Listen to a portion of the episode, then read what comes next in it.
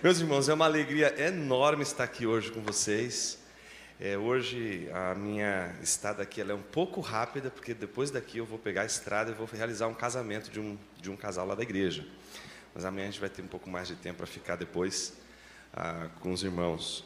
Eu queria convidá-los a abrir suas Bíblias em Gênesis, capítulo de número 2.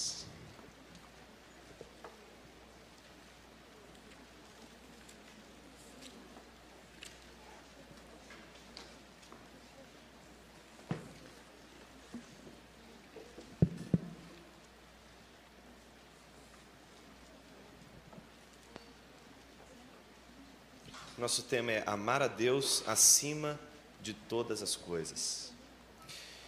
Eu queria convidá-los a acompanhar a leitura que farei do versículo de número 4 do capítulo 2 até o versículo de número 8. Depois, na sequência, a gente vai para o versículo 15 até o versículo de número 17. Diz assim a palavra de Deus. São essas as origens dos céus e da terra, na ocasião em que foram criados, quando o Senhor Deus fez a terra e os céus. Ainda não havia nenhuma planta do campo na terra, e nenhuma erva do campo havia brotado, pois o Senhor Deus ainda não havia feito chover sobre a terra, nem havia homem para lavrar a terra. Todavia, mananciais subiam da terra e regavam toda a superfície do solo. E o Senhor formou o homem do pó da terra e soprou-lhe nas narinas o fôlego da vida, e o homem tornou-se alma vivente. Então o Senhor Deus plantou um jardim para o lado do oriente, no Éden, e colocou ali o homem que havia formado. Agora dê um salto para o versículo 15. E o Senhor Deus tomou o homem e o colocou no jardim do Éden, para que o homem o cultivasse e guardasse. Então o Senhor ordenou ao, ordenou ao homem: Podes comer livremente de qualquer árvore do jardim, mas não comerás da árvore do conhecimento do bem e do mal, porque no dia que dela comeres, com certeza morrerás. Oremos mais uma vez. Senhor Deus, fale ao nosso coração com a tua palavra. Nos ajude, Senhor, a perceber que a adoração ela depende da nossa imaginação. E hoje, Senhor, nosso coração ele é tão atravessado pelas imagens que a gente não se percebe o quanto o nosso jeito de te adorar, de te amar, é veiculado pelas imagens que produzimos, não com as nossas mãos, mas com Ele, com o nosso coração. Nos ajude a pensar, Senhor, essas coisas com temor e tremor, a fim de sermos transformados. Assim oramos em nome de Cristo Jesus. Amém.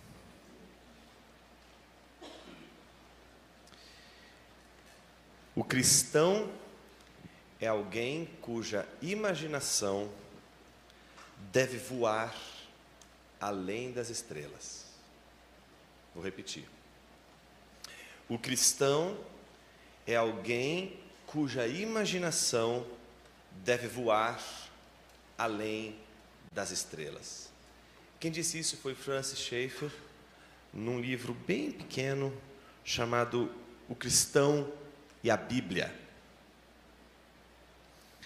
Particularmente, eu aprecio demais essa tese e entendo que não só o cristão é aquele que cultiva uma imaginação profunda, como a sua adoração, quando ela é esvaziada de imaginação, ela se torna idolatria.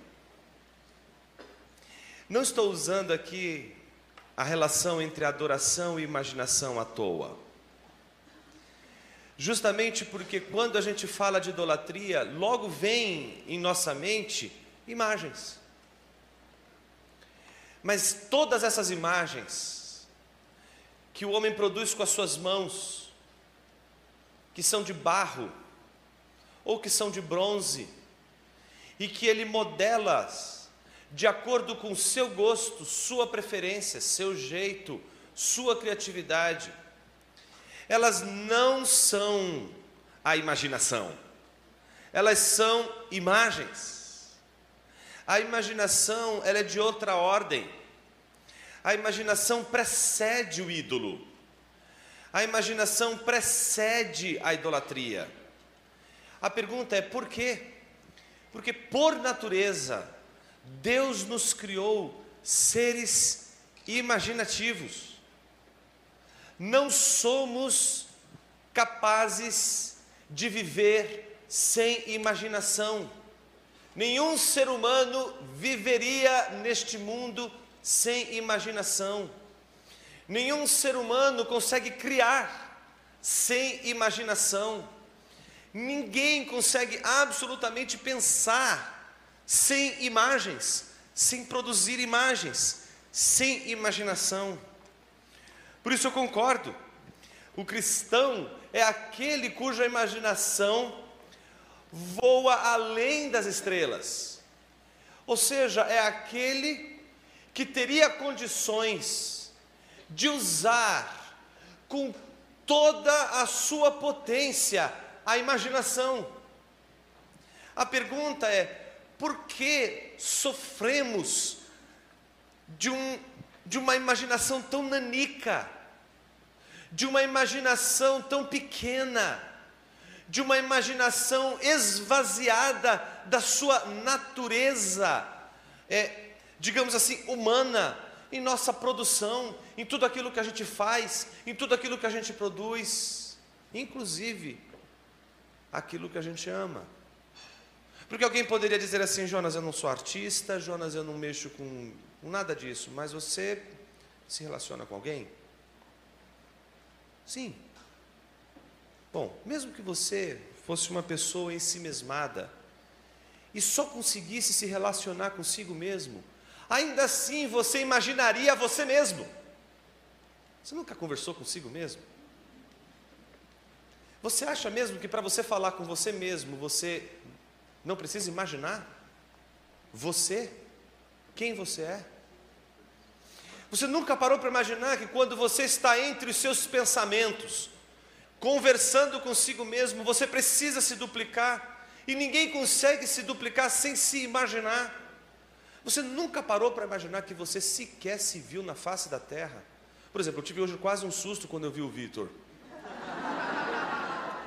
Porque eu pensei que pela primeira vez eu iria me ver realmente. Mas logo percebi que não era. Tá certo? Para o azar ou para sorte de nós dois. Mas o que é curioso, para que você possa ser capaz de se ver como os outros te veem, você precisaria sair de si mesmo e usar os seus olhos para ver você mesmo. Você não consegue fazer isso. Se você um dia se viu na vida, foi porque você se viu refletido no espelho. Você nunca se viu diretamente.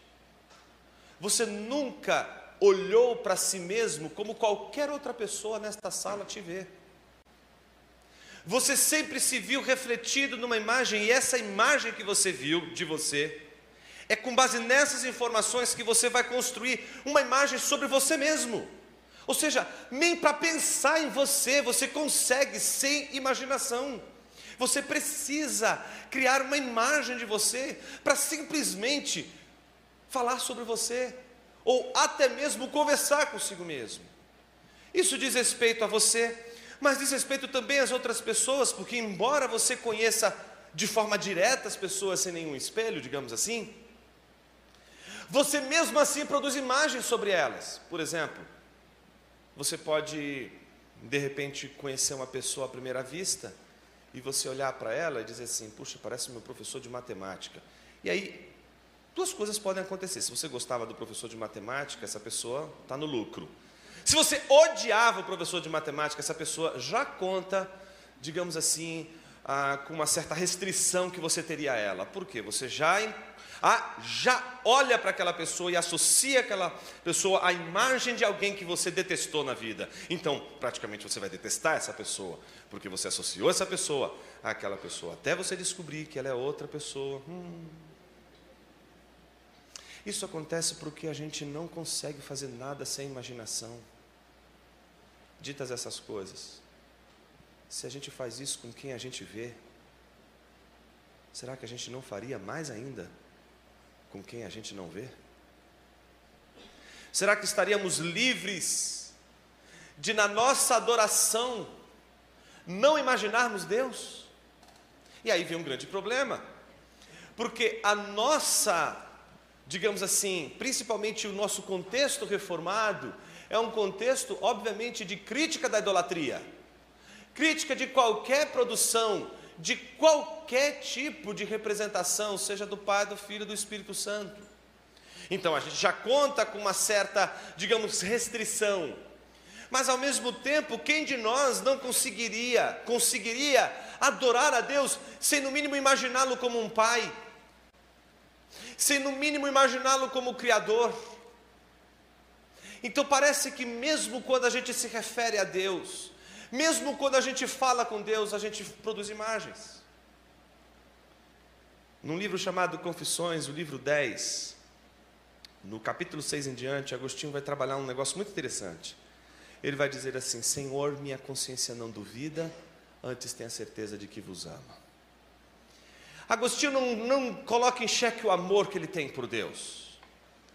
Agostinho não coloca em questão o fato de que ele ama a Deus. Ele diz: Minha consciência não duvida, pelo contrário, tenha certeza de que te ama.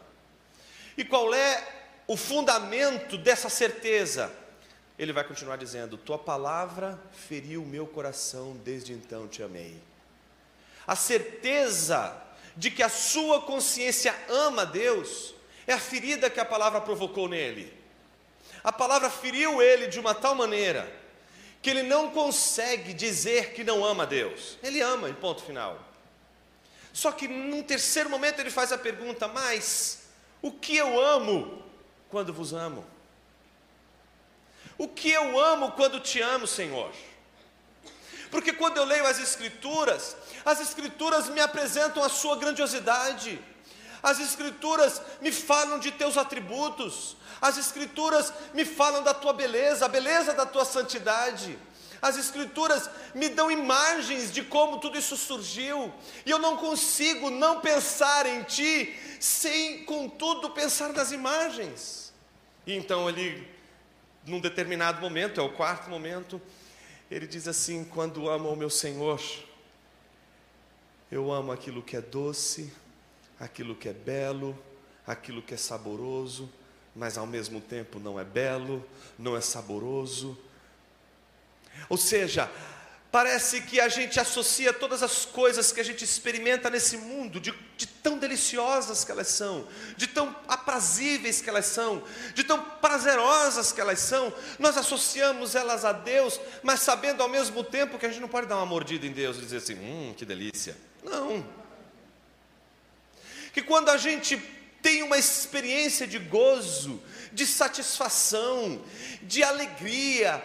Todas, a maneira como a gente explica essa experiência que a gente tem com Deus se traduz nas coisas que a gente experimenta das, da forma mais corriqueira, sabendo que Deus não pode ser reduzido a elas, e por isso a pergunta: o que amo quando te amo é tão importante? Porque o medo de Agostinho não é o fato de que ele ama Deus, mas é o fato de que embora ele ame a Deus, ele forma imagens de Deus. E se a gente forma imagens de Deus, a gente vive uma tensão. E qual é a grande tensão? É possível amar a Deus e amar também a imagem que temos de Deus. E o problema de amarmos a imagem que temos de Deus é de que a imagem que você tem de Deus não é diferente da imagem que você fez de si mesmo, não é diferente da imagem que você fez de qualquer outro ser, de qualquer outra pessoa neste mundo, porque a imagem que você fez de você mesmo como a imagem que você fez de Deus, elas são obras das suas mãos, é obra do seu coração. E se você faz das obras do seu coração um Deus, você fez um ídolo. Então, com isso tudo, a gente tem um problema. Se a gente voltar para a afirmação do Schaefer que diz: o cristão é aquele cuja imaginação deve voar além das estrelas, a grande pergunta é: como eu posso usar a minha imaginação na adoração? Não só a pergunta como ela é importante, a pergunta não deveria nem ser como, a pergunta é: por que devo? Por que devo imaginar? Porque, porque a minha imaginação precisa ela entrar, ela precisa acontecer na minha adoração. É sobre isso que a gente vai falar hoje. Agostinho diz que ele passa a amar a Deus depois que a palavra de Deus fere o coração dele. A palavra de Deus fere, e a partir dessa palavra ele começa a amar a Deus. E você ama Deus construindo, a partir da sua imaginação, de seu imaginário, o agir de Deus, a maneira de Deus. Tá certo? É, o exemplo que eu tenho para dar para vocês é o texto que a gente acabou de ler. Quem aqui, ao ler essa passagem da criação do homem, não imaginou?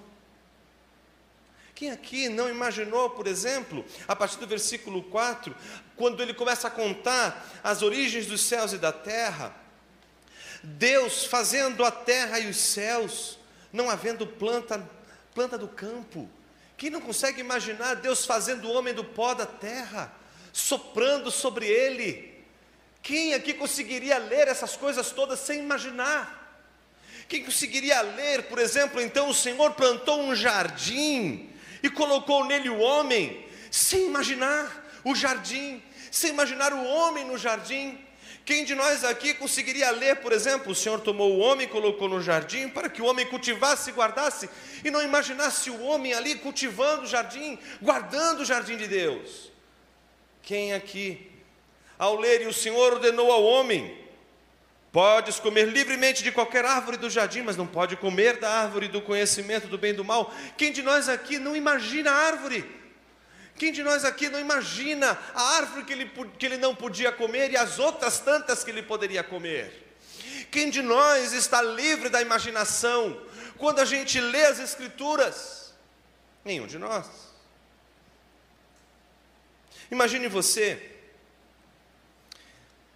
que hoje numa universidade, se você chegasse numa sala de aula e dissesse assim: Todas as vezes que você olhar o céu e vir o arco-íris, você será lembrado do pacto que Deus estabeleceu entre todas as criaturas da terra. O que iria acontecer nessa hora?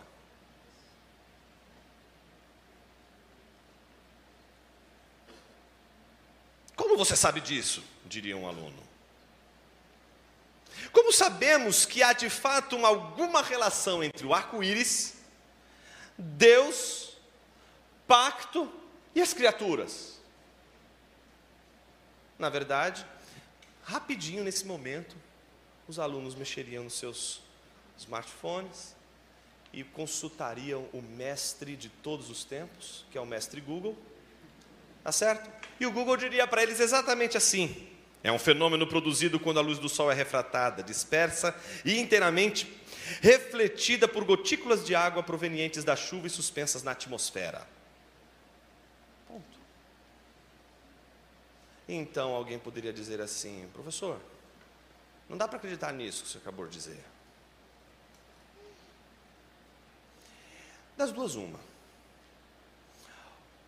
Ou o professor está errado, ou o aluno está certo, ou vice-versa. Não tem como a gente ter os dois tendo razão. Então a gente teria, entraria numa questão de contradições e uma, uma situação muito constrangedora. Principalmente se a gente afirmasse que os dois estariam dizendo a verdade. A pergunta que a gente deveria fazer é como os dois podem estar dizendo a verdade. Mas isso é uma questão de lógica. Isso é uma outra questão que a gente poderia travar e dali desenvolver várias outras tantas questões importantes. E os apologetas adoram esse meio. Por outro lado, existe um outro caminho que é interessante e eu queria chamar a sua atenção aqui. Que é por que a gente não consegue mais responder sobre o mundo e a realidade à nossa volta a partir do imaginário bíblico. Porque quando a gente entra no mundo das ciências, na esfera pública, a nossa linguagem muda, o nosso referencial muda. Então a gente não pode mais falar do arco-íris como ele é. A gente tem que falar do arco-íris como é? a academia diz que o arco-íris é. Mas será que a gente não está trocando uma imaginação por outra? E em que medida essa imaginação é melhor do que aquela? E em que medida essa imaginação nos leva a amar um outro Deus? E em que medida essa imaginação nos leva para o verdadeiro Deus? As grandes questões que nos importam aqui, tanto hoje quanto amanhã, é aquelas que envolvem a imaginação. Justamente porque a gente não para para perceber o quanto a doença, a farpa que está no nosso coração, e aí não importa se somos cristãos ou não, se chama cinismo. O que é o cinismo? O cinismo aqui não é aquela maneira de você, não é, de uma forma desajeitada, xingar alguém, né, ser cínico. Né? Pode ser o xingamento, mas a gente não está usando a palavra cínico ou cinismo aqui no sentido de um pejorativo, no uso coloquial que a gente poderia usar, simplesmente para, digamos assim, afrontar uma pessoa, é? ou provocar uma pessoa. Cinismo aqui no sentido filosófico. O cinismo no sentido filosófico, eu, eu entendo que ele é uma das maiores ameaças, não só dos que estão fora, mas sobretudo dos que estão dentro da igreja. Porque o que é o cinismo? O cinismo é faz de conta que é assim. Faz de conta que a coisa é assado. Não precisa ser assim. Ou seja, antes a gente, de, toda a nossa, a nossa discussão era sobre acreditar. O cínico ele não está discutindo sobre acreditar ou não. A discussão do cínico é se ele acredita que ele acredita. O problema do cínico não é acreditar que existe um Deus criador dos céus e da terra que fez tudo isso aqui. O problema do cínico é ele continuar, ele acreditar que ele acredita nisso. A minha pergunta é para você: se você acredita em tudo que você canta, em tudo que você diz, em tudo que você imagina sobre Deus. Não é simplesmente pensar sobre Deus. A nossa discussão não é sobre crer em Deus. A nossa discussão se tornou anterior a ela. A nossa discussão é se a gente ainda acredita que crê.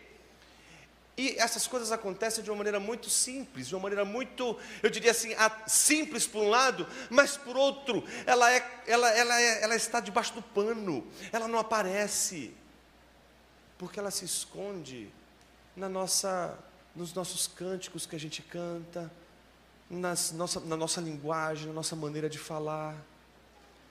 Então, se a gente pergunta pela segunda vez, você crê mesmo? a gente fica assim, bom, peraí, né? O que, que seria crer? Defina crer. E aí a gente já não, a gente não consegue mais a dádiva da fé simples. Meus irmãos, onde a gente parou? O que nos tornou tão céticos? O que nos faz, em primeiro lugar, duvidar? O que nos faz, em primeiro lugar, questionar e esvaziar o mundo de todas as cores que a Bíblia dá a ele? O que nos faz olhar para a Bíblia e dizer assim: não, a Bíblia é uma interpretação do mundo. E simplesmente olhar para o mundo e tentar olhar para o mundo esvaziado de toda a imaginação bíblica. Para a gente responder essas perguntas, a gente primeiro precisa entender que toda a imaginação bíblica ela está fundamentada exatamente no ser de Deus, e que ninguém pode absolutamente pensar nada sobre Deus sem imaginação. A grande pergunta que a gente tem que se fazer hoje é em que medida a nossa imaginação, aquela que a gente produz, aquela que a gente imagina Deus, ela é mais poderosa do que aquela que a Bíblia nos oferece. Então, imagine o seguinte: Agostinho ele tem que lidar com um monte de gente que chegou na igreja recentemente, são novos convertidos, eles têm um imaginário pagão muito forte, eles têm uma imaginação muito presa aos outros deuses, há uma maneira de viver é muito diferente, há uma ética diferente. Então a imaginação deles é povoada de ídolos, é povoada de uma série de, de explicações para a origem do cosmos, para a origem dos deuses. Eles têm uma mentalidade atravessada por um imaginário cheio de fantasia, cheio de coloridos. Então, quando Agostinho diz que nós temos uma cosmologia, mas a gente não tem uma, uma cosmogonia, mas a gente não tem uma teogonia, ou seja, a gente tem uma origem do mundo, mas a gente não tem uma origem dos deuses, a gente não tem a origem de Deus, no nosso caso, eles se frustram, sempre se frustram, porque quando Agostinho começa a falar sobre a criação e começa a falar que Deus criou o homem, e ele começa a contar exatamente a história do jardim, e eles começam a imaginar Deus criando o homem, Deus colocando, cuidando de um jardim, colocando o homem dentro de um jardim, dizendo para ele: essas árvores você pode comer o fruto, mas dessa você não pode. Eles começam a imaginar. Então eles começam a perguntar: mas, mas Agostinho, e antes do mundo? O que, que Deus fazia? Antes de criar todas as coisas? Agostinho prontamente dizia: não, o inferno para colocar nele pessoas que fazem esse tipo de pergunta. Mas, tirando a brincadeira de lado, o que, que Agostinho vai dizer para eles? Que é altamente importante para a gente hoje. O que Deus fazia na eternidade? Amava. Amava. Alguém poderia então dizer assim: Puxa, mas amar na eternidade deve ser um negócio entediante, né? A eternidade inteira amando. Será que o mundo não é resultado de uma espécie de falta de emoção na eternidade? Tipo, Deus estava assim. Eternidade amando, eu preciso de uma coisa mais. Né, que me dê mais emoção. Vou criar um mundo, colocar um monte de gente estúpida dentro dele para eles fazerem um monte de besteiras, eu poder consertar e depois mexer, e depois fazer, contar uma grande história com começo, meio e fim, e eu vou me divertir com isso, como um, um, um, um artista que simplesmente vai se divertir com a sua própria. É isso? Óbvio que não. Então Agostinho começa a contar uma história para eles, muito curiosa que eu quero contar para vocês, e que faz muito sentido, principalmente para quem parte de qualquer discussão sobre o amor a Deus, parte de uma doutrina tão singular que é a doutrina do pacto. Quando Agostinho diz ao seu, aos seus candidatos ao batismo, né, diz exatamente a eles que Deus na eternidade amava, Agostinho precisa dar um outro argumento importante. O argumento a seguir é: amar precisa de ser mais de um. Não dá para você sozinho amar. Tá certo? O ato de amar exige o ser amado. Se não tiver o ser amado, você não tem amor. O amor ele precisa de algo. Ele precisa de algo a ser amado. E como a gente sabe que o fundamento da teologia cristã está centrada no conceito de Deus como trino, Agostinho nada mais, nada menos faz do que explicar para eles que desde toda a eternidade Deus não sentiu falta de nada, tudo que Deus precisava, Deus tinha. Deus está se deleitando em amor, porque Pai e Filho se doam ao Espírito em amor, Filho e o Espírito se doam ao Pai em amor, o Espírito e o Pai se doam ao Filho em amor. Todos nessa relação estão se doando e todos estão recebendo. Então Agostinho diz algo muito curioso: a criação não é uma expressão da falta de Deus, mas é o contrário, é a expressão do transbordamento deste amor, é o transbordamento deste amor que cria este universo que é o mundo como uma doação.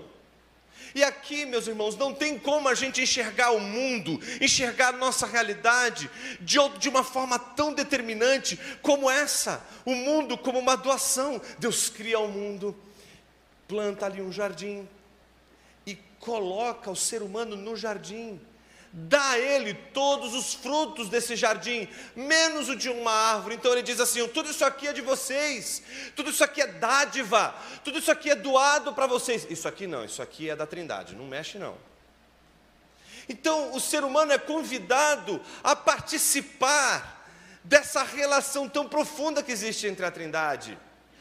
E isso é tão curioso porque uma das doutrinas mais importantes dessa tradição da teologia do pacto, da teologia da aliança, é chamada Pactum Salutis.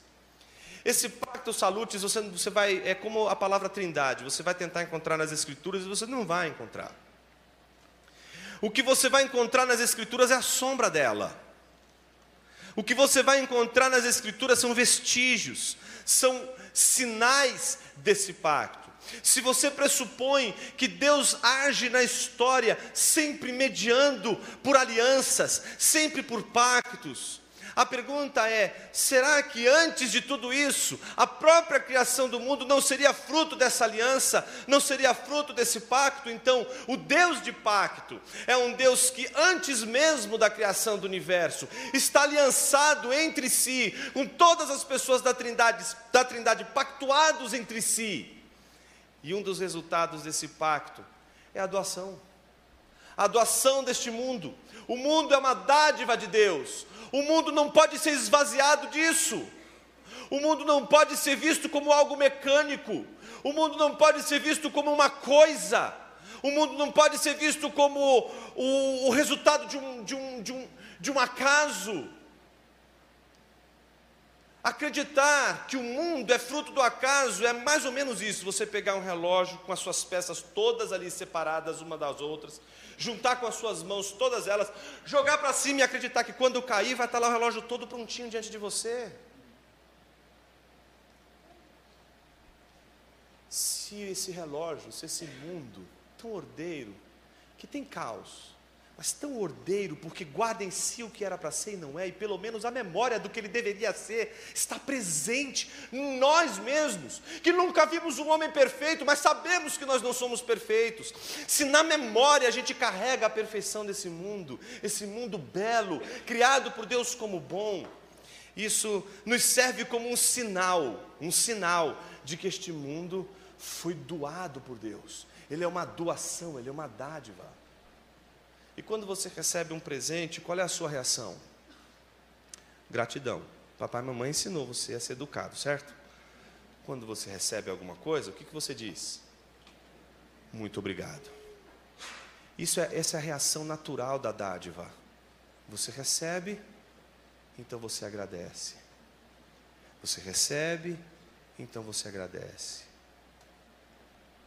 A falta de contentamento a falta de gratidão do homem encapsulado por suas dúvidas, seu questionamento, sua incapacidade de crer, que crê no mundo criado por Deus, sua incapacidade, sua incredulidade, seu medo que o atravessa todos os dias pela suspeita de talvez esse mundo não ser nada a não ser esse conjunto de moléculas, essa reunião de moléculas que a gente acredita ser.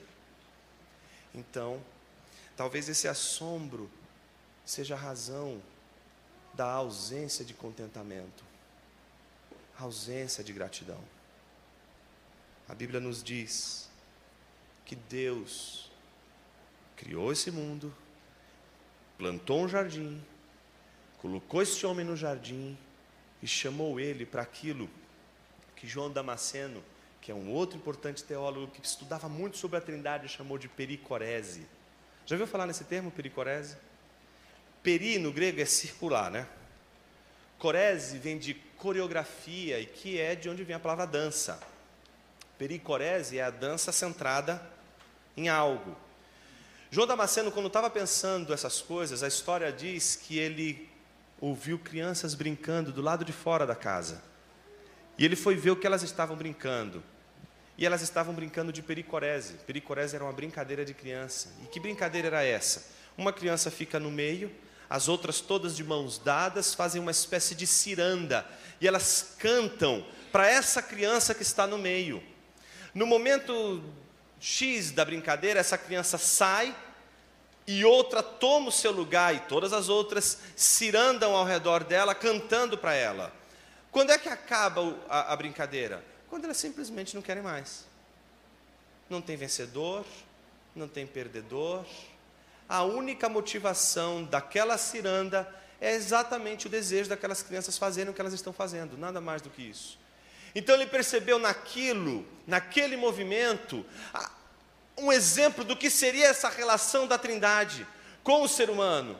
A Trindade em si, ela é doação, então nem o Pai, nem o, nem o Filho, nem o Espírito tomam nada do Pai.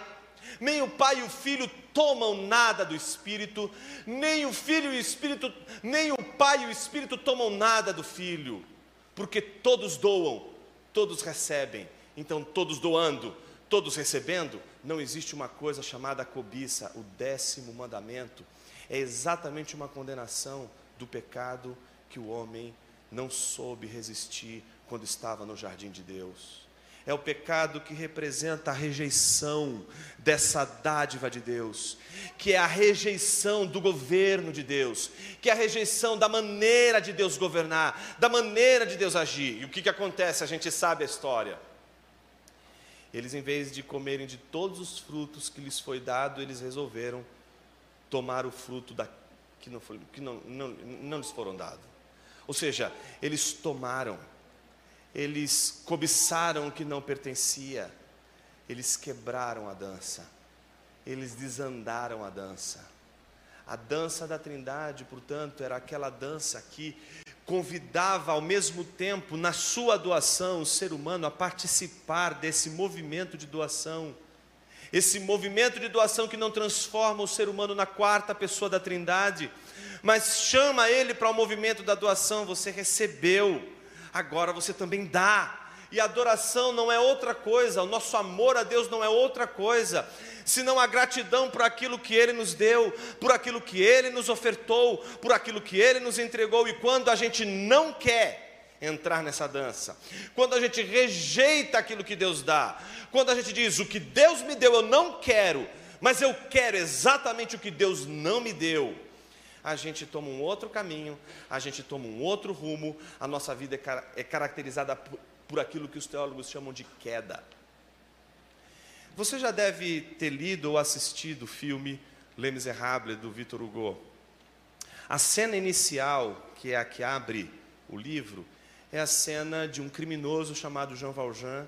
Esse criminoso, ele, por ter roubado é, pão para dar de comer para si e para os seus, ele foi levado à prisão de uma maneira, é, é, digamos assim, nada, nada correspondente, nada proporcional. Então, o peso foi muito grande pelo crime que ele cometeu, mas ele, ele está lá na cadeia. Mas ele recebe uma condicional, que é uma carta amarela, dizendo que ele é um grande criminoso e que ele está naquela situação. O resumo da ópera: ele tenta ir em, em, em hotéis, em qualquer lugar, para conseguir guarida, o que comer, mas ninguém abre porque ao mostrar o documento, ninguém o recebe, porque o, a identidade dele está reclusa. Só vai receber essa identidade depois que passar a condicional. Enquanto não passar a condicional, ele vai ter que, no lugar da identidade, apresentar essa carta amarela. Essa carta amarela é a carta da rejeição, ninguém aceita ele. Mas existe um bispo chamado Bienveni, o nome já, já ajuda bastante, né? seja bem-vindo, né? E então ele recebe o Jean Valjean, dá para ele comida, dá para ele uma cama para ele dormir, dá para ele aquilo que ele não esperava receber de ninguém. Isso é doação. Mas na calada da noite, Vitor Hugo descreve que ele, como um tigre, como um tigre, rouba toda a prataria do bispo e foge. Mas os policiais conseguem capturá-lo ele diz para os policiais que na verdade ele não roubou nada, ele mente. Ele diz que o bispo havia lhe dado, então eles levam até a casa do bispo para acariar e para ver se ele estava dizendo a verdade. Eles estavam crentes de que eh, ele tinha roubado. E de fato ele tinha roubado, mas quando eles batem na casa do bispo e o bispo vai de encontro a eles e eles contam para o bispo que encontraram João Valjean com a, prata, com a prataria dele, ele diz assim: não, mas é verdade, eu dei para ele essa prataria toda. Primeiro que o João Valjean já reage assustado, não é? Porque ele já estava esperando aquilo que é característico, aquilo que seria o normal.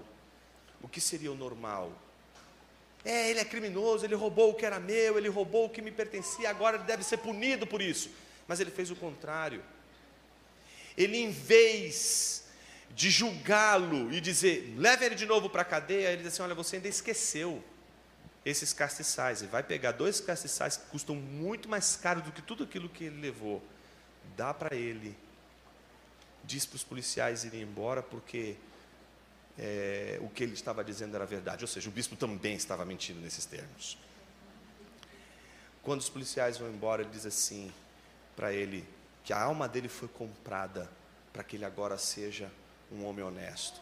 E aí tem todo um texto que eu queria encorajar você depois a ler, que é um texto maravilhoso de como João Valjean, ele vai lidando com, em primeiro lugar, o ódio do mundo. Esse mundo que me odiou não pode receber outra coisa senão meu ódio. Só que ao mesmo tempo, ele não consegue mais ver o mundo e responder esse mundo com ódio depois da expressão de doação que aquele bispo lhe faz. E nessa, digamos assim, nesse itinerário que vai desde a primeira doação até a segunda doação, a gente tem ali o um enredo de toda a história da redenção. A gente tem a criação de Deus, que é a doação, a gente tem a queda, que é o homem que toma aquilo que não lhe pertence, pega uma prata que não é sua, e ao mesmo tempo os soldados vêm exigindo juízo, mas na hora de, de dar o juízo, em vez de julgar aquele que é o Senhor de toda a criação, nos dá o seu único filho, Jesus, é o sinal magnífico da criação de Deus na redenção, é a recriação de tudo em Cristo Jesus. Cristo é aquilo que mais revela ao homem que não existe possibilidade de uma relação de amor com Deus sem doação. Toda maneira como Deus reforma, restaura, redime o mundo e age com o ser humano é mediada pela doação. Ele poderia exigir, mas ele dá, e ele dá o seu filho como diz João 3,16, o seu único filho, ele entrega seu filho, ele doa seu filho. Essa doação coloca o homem debaixo de uma reação. Qual é a reação diante da dádiva de Deus?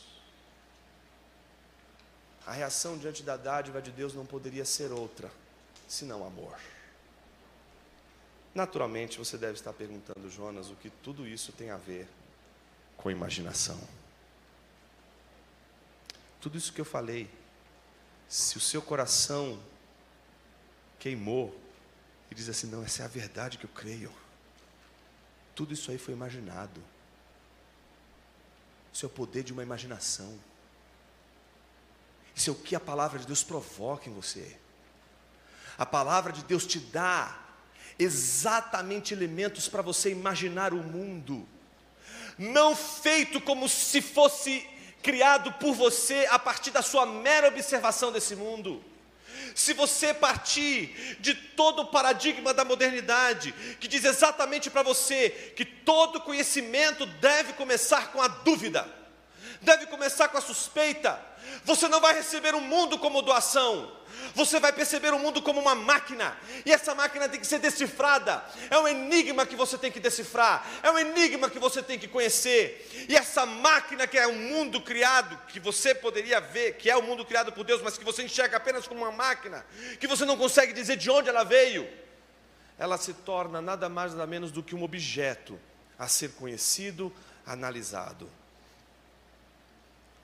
É só imaginação provocada pela palavra de Deus, que vai fazer você enxergar o mundo como doação.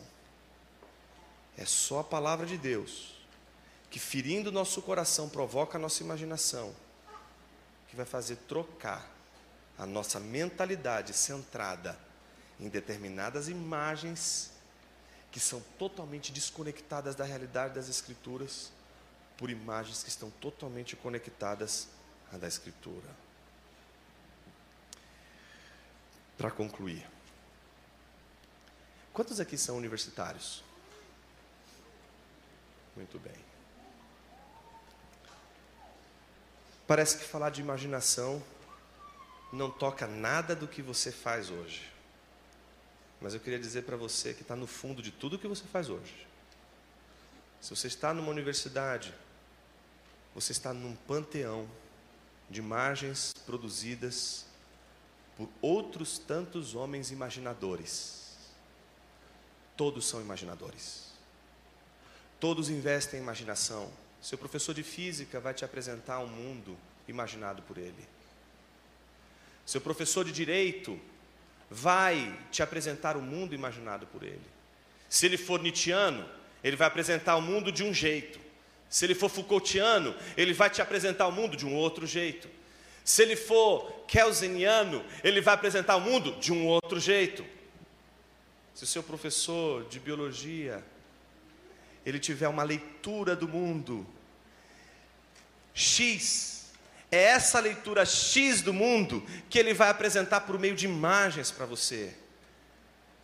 Numa universidade, como em qualquer esfera pública, o jogo é sempre um jogo de imagens. Mas a grande pergunta que eu lhe faço nessa manhã, e eu pretendo trabalhar isso amanhã, é por que, que a sua imagem só é bonita aqui dentro da igreja? Porque sua imaginação que leva você a levantar as mãos, adorar aqui, cultuar a Deus, chorar, dobrar os joelhos, porque aqui ela é tão bela e na universidade ela é tão pífia. Sabe por quê? Somos todos cínicos.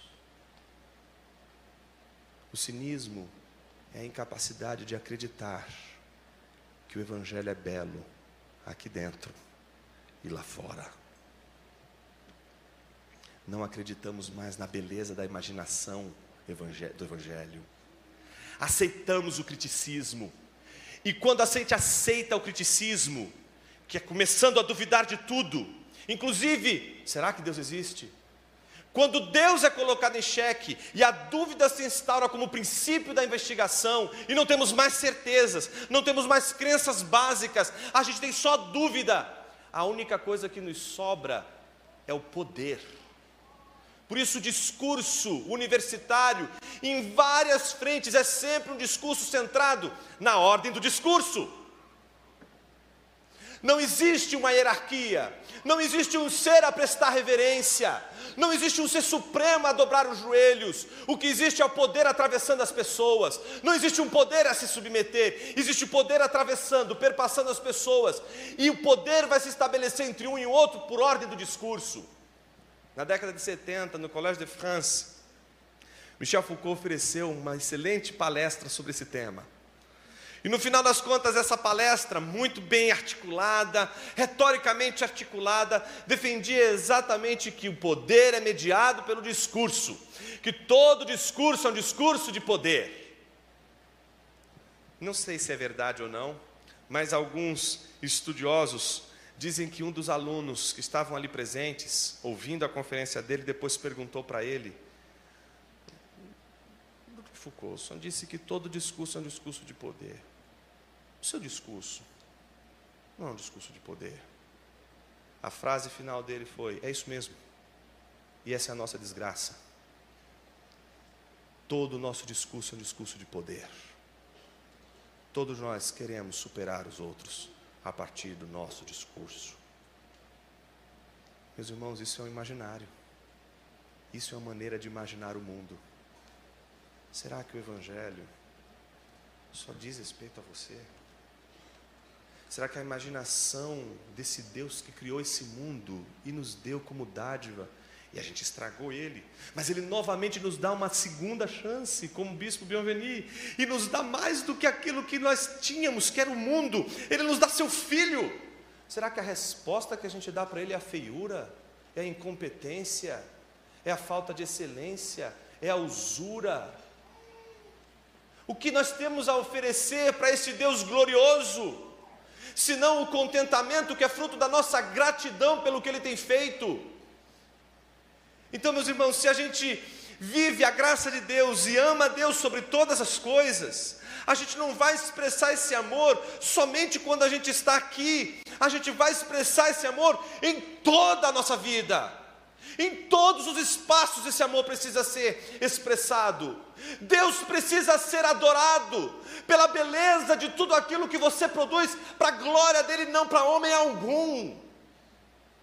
Tudo aquilo que você faz é um vestígio do quanto você deve a Deus gratidão. Tudo aquilo que você faz expressa o tamanho do seu amor a Deus. Por isso, nada justifica a nossa participação fora do contexto da igreja de maneira extremamente usurpadora, de uma maneira que simplesmente é devoradora, mas não é capaz de mostrar a beleza de Deus. Neste exato momento, agora, neste exato momento, numa mata virgem, onde não há nenhum homem ali, nenhum homem ali, existe uma borboleta colorida batendo suas asas para quem vê?